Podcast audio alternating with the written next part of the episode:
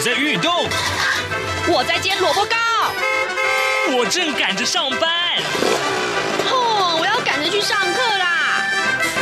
这个时候，我们都在听夏志平制作主持的《早安台湾》。早安台湾带给你最热门的时事访谈，最感动的人物专访，最直接的民意表达。对，让我们一起收听《早安台湾》。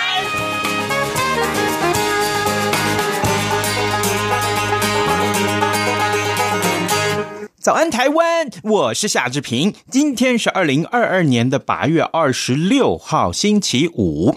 哎，这个礼拜五啊，呃呃，因为这个呃时间制作的关系呢，我们会在下个礼拜三再为各位播出啊，呃南海剧场的系列专访。呃，但是呢，呃，今天我们先讨论一个热门的这个呃新闻议题，那也就是呃这个礼拜最。呃，有关于大家最热议的这件事情，就是沙井案呐、啊。嗯，沙井案其实引发了很多的讨论，比如说像废死的话题，另外呢，也像这个呃外役监管理的问题。待会儿这平要为您来专访国立中正大学犯罪防治学系教授戴生峰戴老师。我们请戴老师带您了解什么是外役间啊，这件事情非常重要的。呃，在跟戴老师进行访谈之前，志平有。点点的时间要跟大家说啊，各平面媒体上面的头版头条讯息。我们首先看到《中国时报》和《联合报》啊，呃，的头版头条提到都是明年的呃这个呃政府总预算案。我们先来看看《中国时报》的内文啊，行政院昨天通过了一百一十二年度的中央政府总预算案啊，八月底呢将会送立法院审查。呃，岁入是两兆五千五百六十五亿元，比今年度增加了两千八百九十五亿元，增加的幅度是百分之十二点八。那么岁出是两兆七千一百九十一亿元，比今年度增加了四千六百八十亿元，那增加的幅度。啊，是高达百分之二十点八，岁出岁入这两个数字分别都创创下了新高啊！呃，另外也编列了一百一十啊，一千一百一十亿元来还债，这也是二十二年来的最高啊！其中呢，呃，国防经费的预算啊，整体的规划的这个呃规模是高达五千八百六十三亿元，比今年增加了七。百一十六亿元，增加幅度是百分之十三点九啊！呃，预算数跟这个增幅其实也都创下了新高。这是今天我们看到《中国时报》为大家关注的有关于这个啊啊、呃、总预算的一个呃明年度总预算的一个话题。那联合报呢，也是提到这个总预算，他他的观察，另外也也蛮整体的，就是说，呃，行政院昨天通过的这个总预算案里面啊，呃，事实上规模最大啊，还债金额也创下二十二年来的新高。呃，除了岁出岁入双双创下新高之外，短差的一千六百二十六亿元也成为蔡政府任内的新高。呃，特别预算的规模啊，同样创上创下了这个呃史上的新高。呃，在野党就质疑说，蔡政府。呃，把这个特别预算的呃这个常态化啊，将会造成财政的恶化，是不是为后年初的这个总统大选编列了相关的经费呢？将会强力的监督。这是有关于啊、行政院昨天通过的行呃明年度政府的总预算，其实也当中呢，虽然一大堆的数据啊，我们也看到一些相关的观察。那《自由时报》呢提到，这是全球台商经贸论坛呢，这是由《自由时报》他们自己主办的，将会邀请美国的前呃呃。呃，邀请这个庞皮欧啊来到台湾来开讲啊，这是由自由时报主办的第一届全球台商经贸论坛，会在九月二十七号在高雄举行啊啊，除了预计会有多达三百位以上世界各地的台商跟台湾重量级的企业呃家来齐聚啊，呃邀请到呃美国前国务卿啊庞皮欧啊担任这一次专讲的贵宾。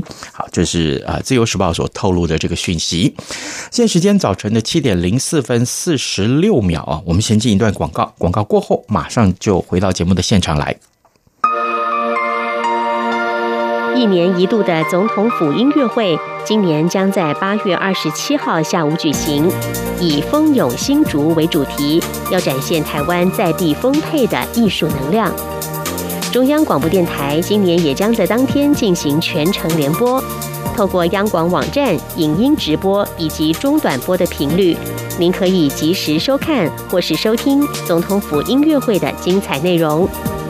八月二十七号星期六下午两点三十分到三点四十五分，欢迎您锁定央广网站 triple w 点 r t i 点 o r g 点 t w，以及央广的四个中短波频率：中波一五五七千赫，短波九四二五千赫，一一九二五千赫，一二零二零千赫。一起透过总统府音乐会，体验音乐带来的疗愈力量。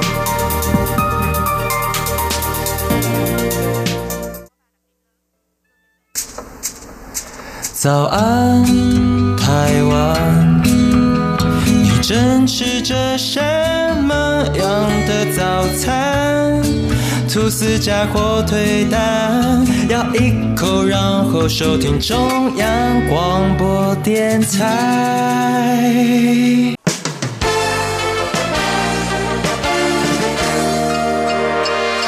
早安，笔记本。这里是中央广播电台台湾之音，您所收听的节目是《早安台湾》，我是夏志平。各位听众，呃，在这一阵子，我们常常看到这个沙井案，这个礼拜呃发生的这个案件，事实上引起很多很多广泛的探讨。第一个探讨，除了呃，包括这个废死啊，到底要不要废死？因为我们的立法院长说啊，这个呃凶手啊，呃，应该要赶快处理死处死刑啊，这个当然就引发很多争议。另外，另外，这个凶手啊是这个外役间的这个呃监禁者，嗯，那他只是回家去这个呃跟家人团聚，结果就没有回到这个监狱里面来，是，所以呢，很多人就探讨这个部分。诶，提到了外役间，让我想到有一个专家来到节目中，他呢就是国立中正大学犯罪防治学系教授戴生峰。戴老师，老师您早，哎，志平哥早，各位听众朋友大家早，老师啊，嗯、外役监。啊，这个题目，您在这个早安台湾啊，或者是在央广已经不止讲过一次了。我相信，嗯、对，其实这是一个非常大家觉得很诡异，或者嗯，这什么东西啊的这样的一个机构啊，我还蛮觉得好奇的。嗯。呃，犯法的人一定要关到监狱，这是天经天经地义的事情。嗯，其实不一定哎。其实我们今天呢，违反法律呢，大概有三种主要的处罚方式啊。是第一个叫财产刑，你看有没有缴罚金这种的，叫财产刑啊。那第二种呢，大概就是我们这种自由刑啊。那自由刑呢，当然台湾现在呢，从无期徒刑开始一路到最后面的，比方说限制住居等等啊。其实我们有各种各种的刑罚。那么当然大家比较听过的就是无期徒刑啦、有期徒刑啦啊、拘役。啦什么之类的啊，那当然还有一种叫做生命刑，就您刚提到的死刑。嗯、好，这边我们加了一个哈，要跟各位听众朋友们做一点澄清的。大家每次都在讲的那些连续性侵害把它阉掉了，嗯，或者那些酒驾的去打屁股啦，哎、嗯，那个叫做身体刑啊。嗯、不好意思，台湾的法律里面没有这三个字啊啊，所以你要怎么样去，你要鞭刑的话，你这个要修宪的嘞，啊，要拉到很高的位阶才可以做这样的一件事情了啊。好，所以呢，换句话来讲。呃，犯罪者啊，或者今天我们今天叫做这一些呃有呃违反法律行为的人，是不是一定要被关到监狱里面？他不见得了啊。呃，一般来讲，监狱呢，它收容的大概就是一些刑期上比较长的，或者是需要矫正的，或者是一些需要有一些呃我们特别的医疗的介护这些部分的啊。那当然，绝大部分是会在监狱执行，但监狱里面也有分非常多不同的类型哦。那我们举个例子来讲，你台湾来讲，现在就没有。没有少年监狱了，嗯，原因不是少子化到没没有少年犯罪了，而 是因为呢，台湾走在世界的非常前面，嗯，我们把少年监狱呢都改制成为少年矫正学校，让他们呢能够在一个相对更具有教育意味的这样的一个全控式机构下生活。我刚用了一个大家没听过的名字了，全控式机构，嗯，的确没错，这就是监狱的概念，什么都被管，全部都控制着，所以在监狱是不可能你今天放假回家，所以我们常听到的大概就是会客啊，这个大家都。知道就是这个亲属呢，可以去看啊。那随着累进处遇分数的一个增加，也就是说你在监狱的时间，在狱中的表现越来越好，越来越好呢，那你就可以拥有会客的一些福利，比方说会客的次数从一个月一次到随时可会客。嗯嗯啊，所以呢，这一些呢，大概都可以当成是一个我们在监狱里面生活的一个指标。是。那最常见的就叫监狱，不止我们今天少年监狱，哎，虽然改成少年矫正学校，除了监狱之外，我们还有男监啊，那当然。还有女监啊。嗯，那此外呢，我们其实还会有很多的。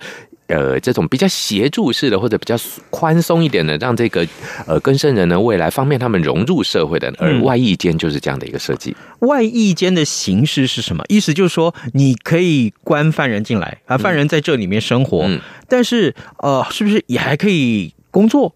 呃，其实应该是这么讲啊。随着我们这个人权观念的一些进步哦，所以呢，历任的法务部长呢，大部分都会以人权为主进行我们的这个刑务环境跟刑务的这一个收容样态的一些更新跟一些改革哦。那举个例子来讲好了，像现在我们就有一些监狱呢，他们是可以让这一个收容人进行监所外作业，他可以呢白天出去工作，晚上回来住，然后呢一台巴士出去，一台巴士回来，哎，那他就可以领薪水。他也可以知道呢，一般的社会工作场景是怎样的一个状况哦。那再配合呢，我们监狱做的这一种技能训练哦，职业技能训练，让他们有实际的工作场域可以去实习，这是很好的一个制度。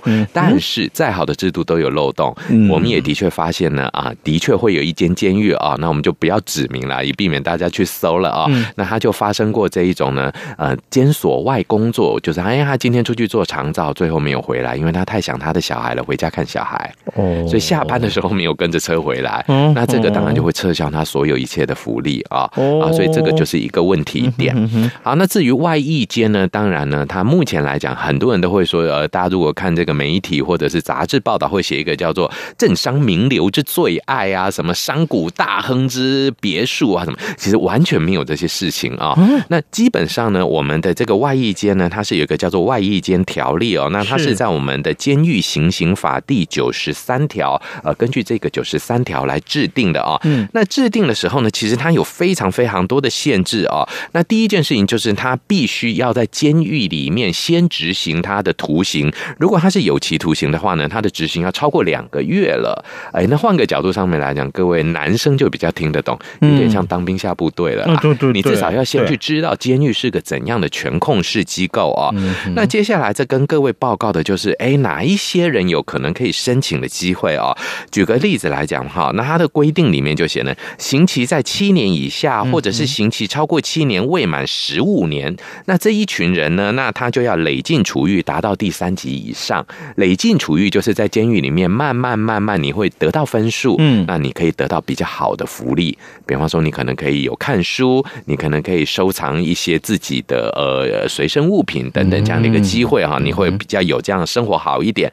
那如果你的刑期是十五年以上，累进处遇就要到第二级了。那如果你今天是无期徒刑的话，你的累进处遇就要到第一级了，你才可以申请到外役监去服刑啊。所以其实并不是那么的简单的啊。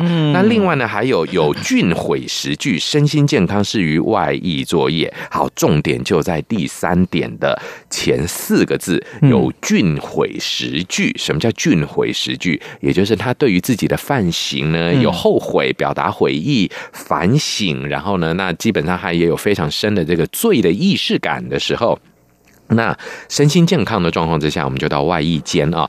外衣间呢，比较伤脑筋的一件事情在哪里呢？其实换个角度上面来说。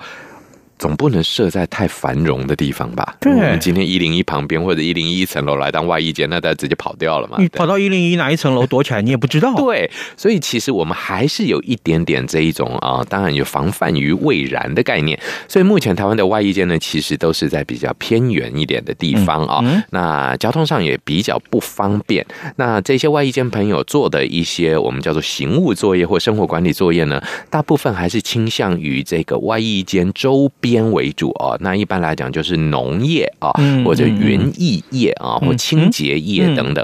那当然也会有一些外衣间呢，会有这种长照能力啊，所以呢，他们可能就也一样，就是哎，我们今天一台车出去呢，那去做一些长照，晚上再回来。嗯，一般来讲，大家当然就会觉得说，当然之前监察院啊也做了一个调查，就是哎，这几年内有多少人没有回来？我们这边要先澄清的是哦，其实外衣间它是有请假制度的，有休假这样请假制度的哦，所以呃这。一次的这个林姓嫌疑人杀警嫌疑人的林姓嫌疑人哦，他其实是属于御驾未归哦，嗯、所以就当兵来讲，他不是逃兵，他是御驾哦。各位要知道，当然呢，其实法务部呢，按照系统呢，他也在他御驾一个小时之后就进行通报，那之后呢，就由警方来掌握。只是其实这些呢，换个逻辑来讲，各位，我们刚刚有报告过哦，能够到外衣间里面的这一些收容人，他叫做有菌毁食具。嗯，这个字真的很难写。总之就是说，他后悔反省就对了啦。嗯哼，那你要这样想，一个会后悔、会反省的人。对于我们这些不犯罪的，或者我们的一般正常的这样生活状态下的人，就会觉得，哎呀，哎，这个改过自新嘛，对，人非圣贤，孰能无过嘛？哦，从这个角度出发去思考的时候，就会觉得，哎，只要你反省了，我愿意给你机会。嗯嗯。好，所以呢，其实我们来讲价的话，也就是说呢，当人们心中有这样的一个弹性出现的时候，其实外役监呢，它。保留了某种的弹性存在的可能性啊，那当然它的管理上面来讲。其实是根据监狱行刑法里面来进行管理的，哪有法律写的很清楚，该怎么管就是怎么管，这个其实没有办法预举的哦。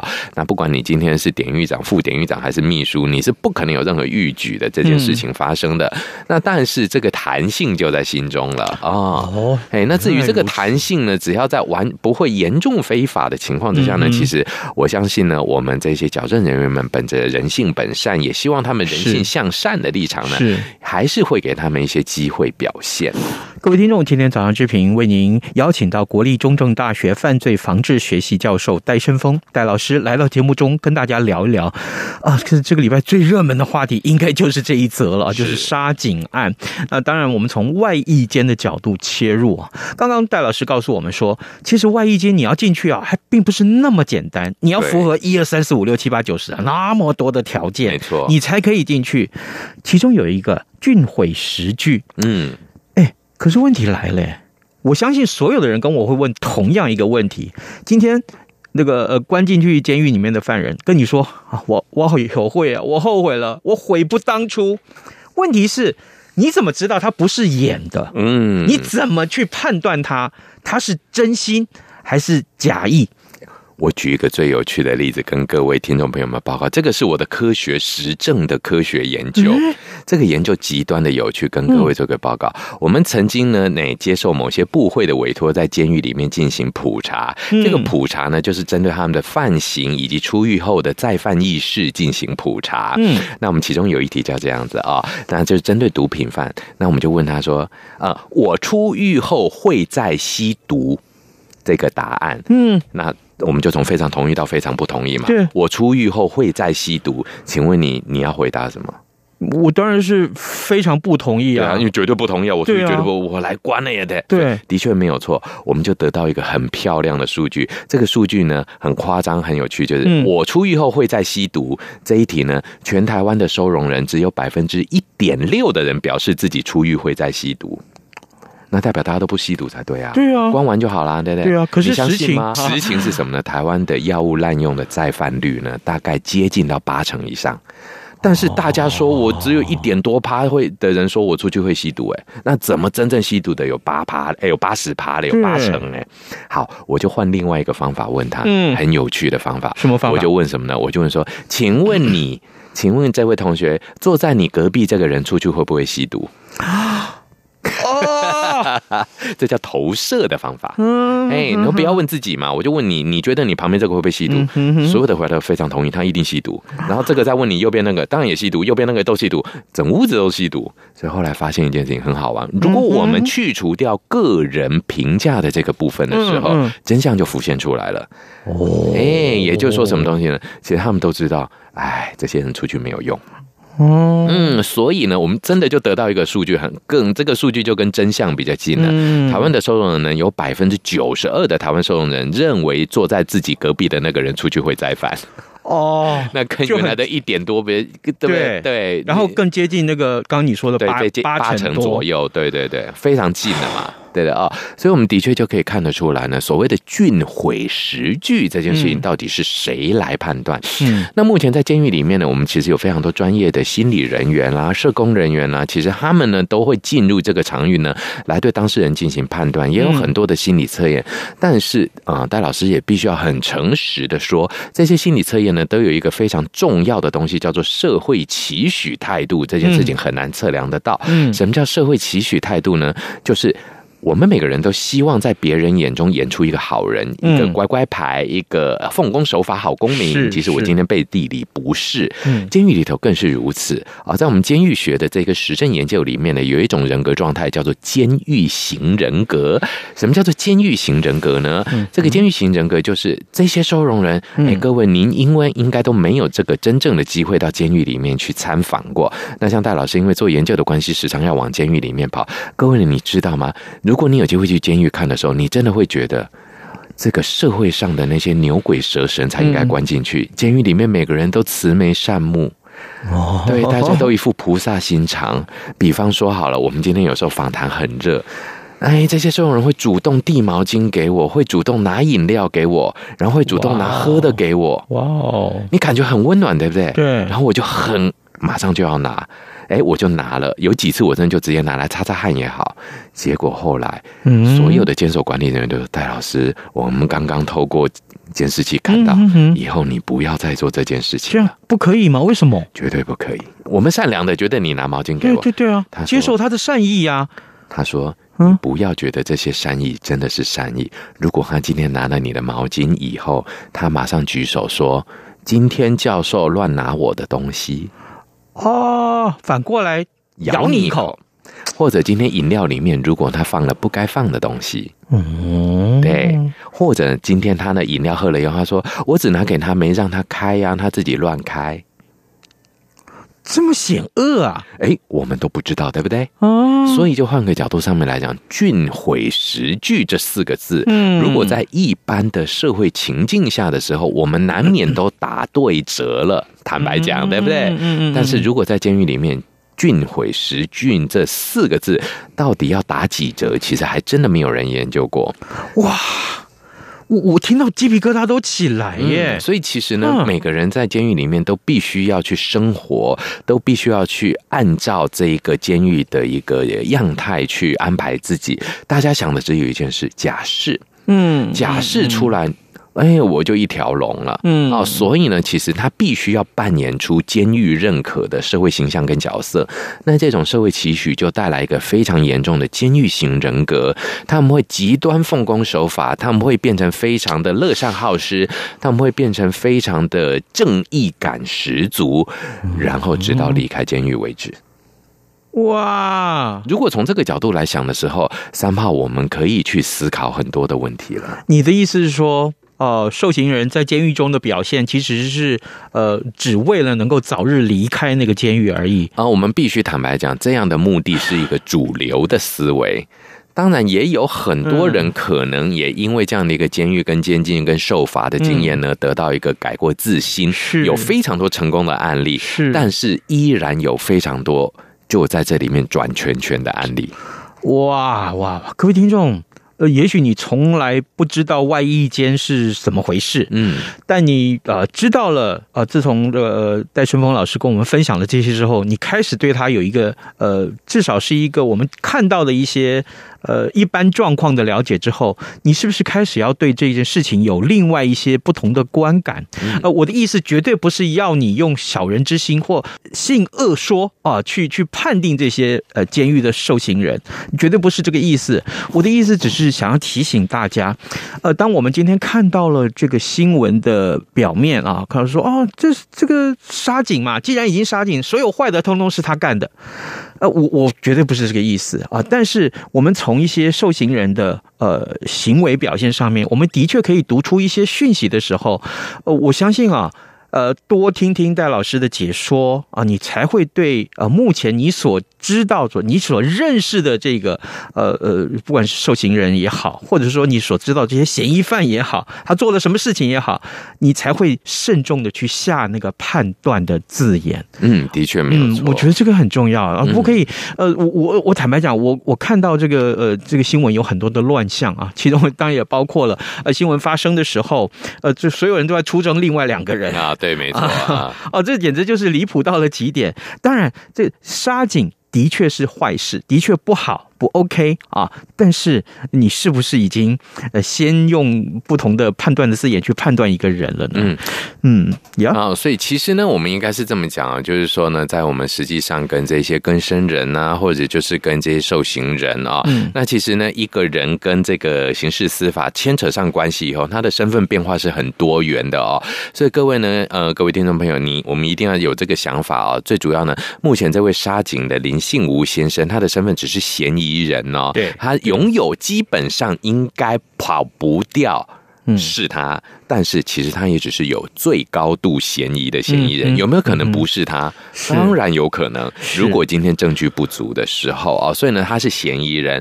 嫌疑人的身份呢，要一直到法官定验以后，他才变成是一个犯罪人，然后呢，才会送到监狱里面呢，就会变成是受刑人。那一般来讲，我们会把受刑人呢，大概就称为同学了啊。然后呢，未来他出社会以后，不管他有没有可能出社会了啊，未来他如果他真的还是能够出社会的话，他的身份会变成更生。人哦，所以呢，其实呢，整个的法律在这样的一个过程中呢，同一个人他有非常多的不同法律未接变化的这个名词啊，所以呢，我觉得一个很重要的一件事情，各位要去思考的，就是说呢，呃，比方说这一次我们在这个一开始就有两位陈先生不呃这个不明所以的，似乎就成为大家的全民公敌这样子啊。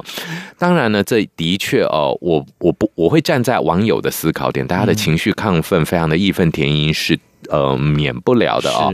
那在那个状况之下呢，无法保持理性，尤其是又是警方公布的资料，这难免会就他觉得就是他了，就是他了啊啊！所以呢，这个呢，大家其实呃，键盘手可以稍微慢一点之外呢，当然资料的整体搜集，等到整个定验再谈也不迟。